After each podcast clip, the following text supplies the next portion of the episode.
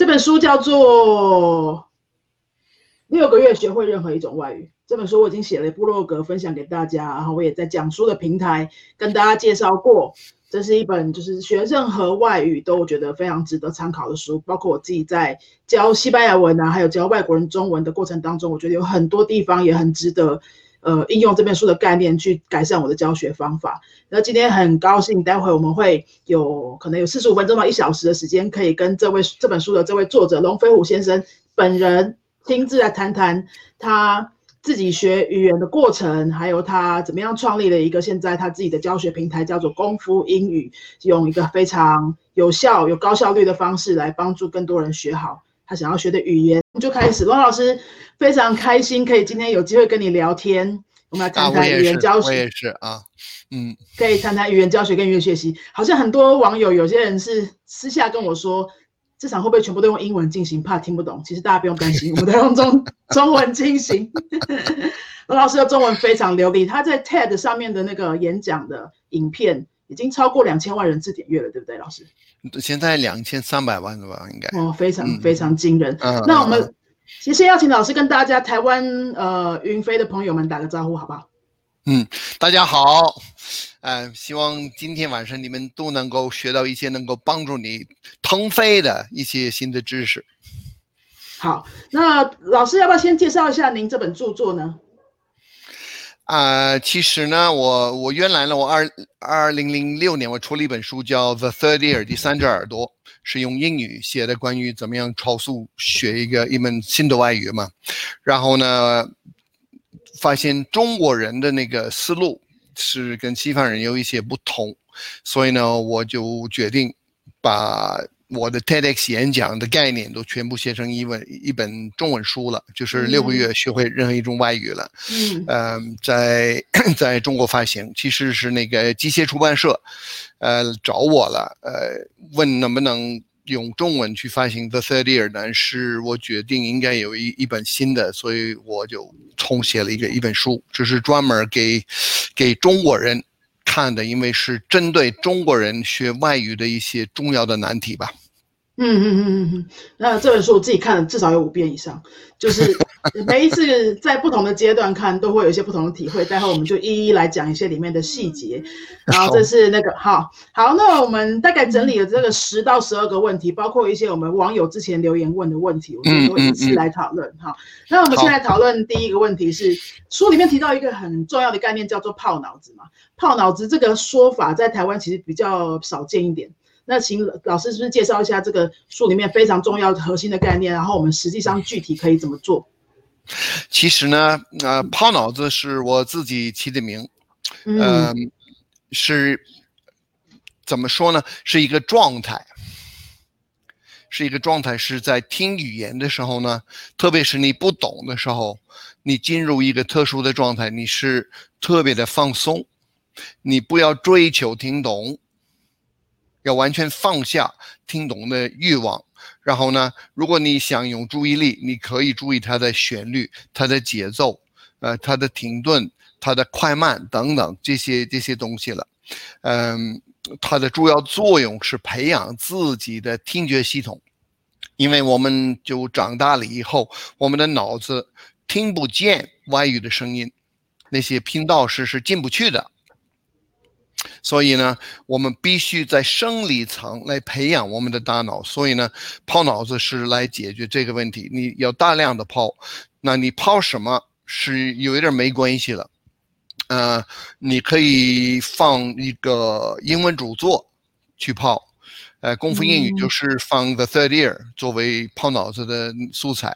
你可以听电视，你可以听收音机，呃，你可以跟朋友一起，他们在那儿聊天，你听不懂，但是你可以进入抛脑子的状态。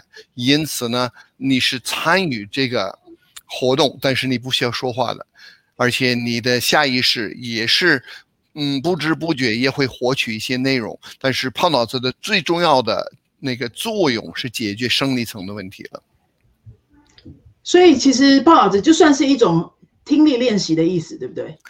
啊，你讲的直白一点的话，其实呢，不完全是，呃，不完全是，是因因为很多人就就说听力，他要听懂，嗯，呃，听听力是包括你能够马上知道是什么意思呢？OK，你你听到一个声音，你能够把那个声音跟你心目中的那个那个意思挂在一起，直接反应，这个也是听力的一部分呢。嗯，呃，这个是更基层的。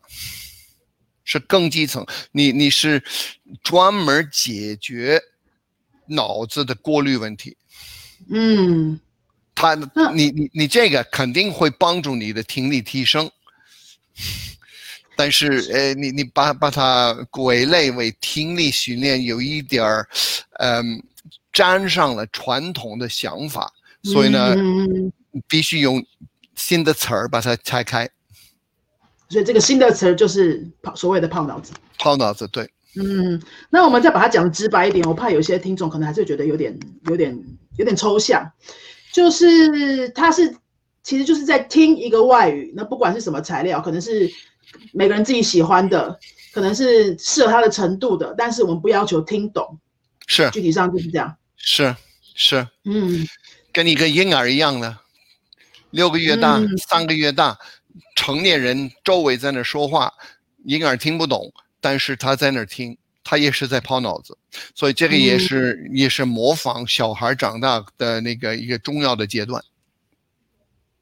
那我们在学，比如说以我们这边的这个听众来说，一都是学一些比较小众、比较陌生的语言，大部分人都是从完全的零开始的。嗯，对。那这个要怎么怎么样选这些材料呢？呃，什么材料都行啊。那没有 程度的时候，老师也觉得，比如说可以听电视剧，还是都可以，都可以，什什么都行。但是最重要是不要要求自己听懂。不要要求自己听懂。如果如果要求自己听懂，都会开始挫折。哎，我我没学过，我怎么能听懂啊？哎，这这是这是疯子的方式，什么什么。嗯。所以，因为他们不理解你为什么需要这样做。呃，但如果你完全放弃听懂的渴望，然后呢，就是在那儿好像听那个鸟在那儿唱歌。用这种心态去听，而且非常放松和愉快，那不知不觉你的脑子会开始习惯那些声音，你会开始发现有一些嗯重复的一些规律，嗯，比如如果你在听中文，你会啊听妈妈妈，而你会听是不是不是是不是是不是在这种多次重复的规律就开始冒出来，你不懂是什么意思，但是你会发现有规律所在。嗯，而且你会发现，从非常模糊走到听得很清晰了。所以，我们我们来整理一下哦。即使是老师刚刚说的，说即使是零程度、完全什么都不会的一个新的语言，照样可以选任何的素材来泡。对，是啊。那那我们是固定就是一个段落，固定的段落一直重复吗？还是应该每天要换？我自己在香港，我是在出租汽车里边泡。出租汽车哦，就台湾叫计程车。嗯，对，所以呢，这就是我在做汽租呃出租汽车。当时呢，他们有那个呃叫什么那个 shortwave radio 那个那个叫什么呃对讲机嘛，对讲机嘛。啊哈，收音机哈。在的司机跟其他的司机有对讲机了嘛？然后呢，也有也也有那个播音台的嘛。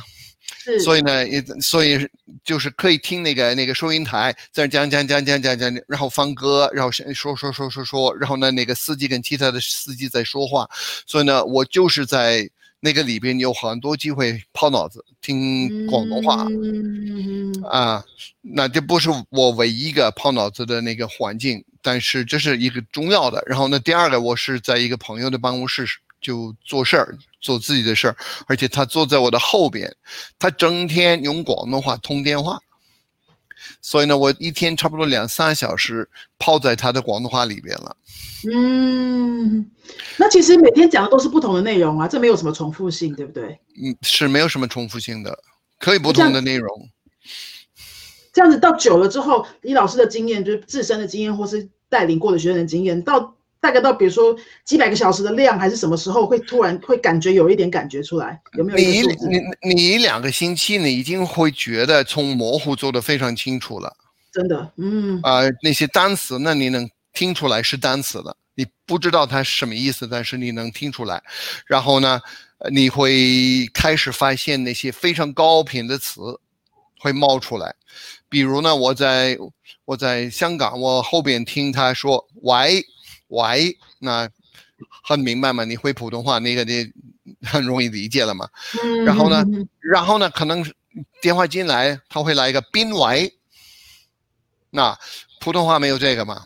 对，对吗？但是哎，嗯人家接电话，你听宾喂宾喂了，哎，你知道他问是谁呀、嗯，就从那个情境当中慢慢就可以推敲出来。是慢慢可以推测出来。嗯，对，因为因为有的内容呢，基本上一天会遇到几百甚至几千次，看你你跟多少人沟通的，所以呢，这个最基本的高频的你你都能够猜和摸，但是也还是得记得，抛脑子的主要目的是把听觉系统的那个基层问题解决好。把那个知觉打开，对不对？是啊，就是把大嗯。脑打开了，大脑能够听得能够听得见这些声音。啊这个也是很，嗯，嗯，你说你说，继续，请继续。啊就是这这这个是，比如我刚刚在北京嘛，嗯。我学普通话呢，剧场、机场这种词我分不清，嗯嗯，但是泡久了，哎，很清楚了。因为如果我们用这种传统的课程的方法教生词的方法啊，这是永远都分不清楚，对不对？是啊，是啊，嗯而且用课程经常是走到书面，而且从书嗯面、从书面开始学习是完全错误的一个方向。哦，我们我们学自己的母语是从听开始，然后呢，我们听的足够，我们能够懂一些之后，我们开始开开自己的嘴巴，发一些声音，尽量的把那些声音做成一个结果。啊，就是要吃饭呐、啊，要抱啊，要妈妈把你抱起来啊，啊，就小手都会伸出来啊，抱抱啊，抱抱啊，嗯呃呃，这样来的。所以呢，我们基本上学语言，很多人怕学不会外语，因为他觉得他没有语言天赋。但是他得记住，他曾经是学会了一门外语，对是自己的母语。对，嗯嗯嗯，OK，所以我们基本上要利用我们小时候长大学母语的那种做法和思路，这个是最直接来解决我们所有需要解决的问题的。所以这样听起来应该是心心理问题大过于一切哈，因为成人很多 很多人就是心里自己过不去嘛。是是是，心理问题是最重要的。呃，你你会发现小孩儿呢，就基本上没有什么心理问题了。对，嗯，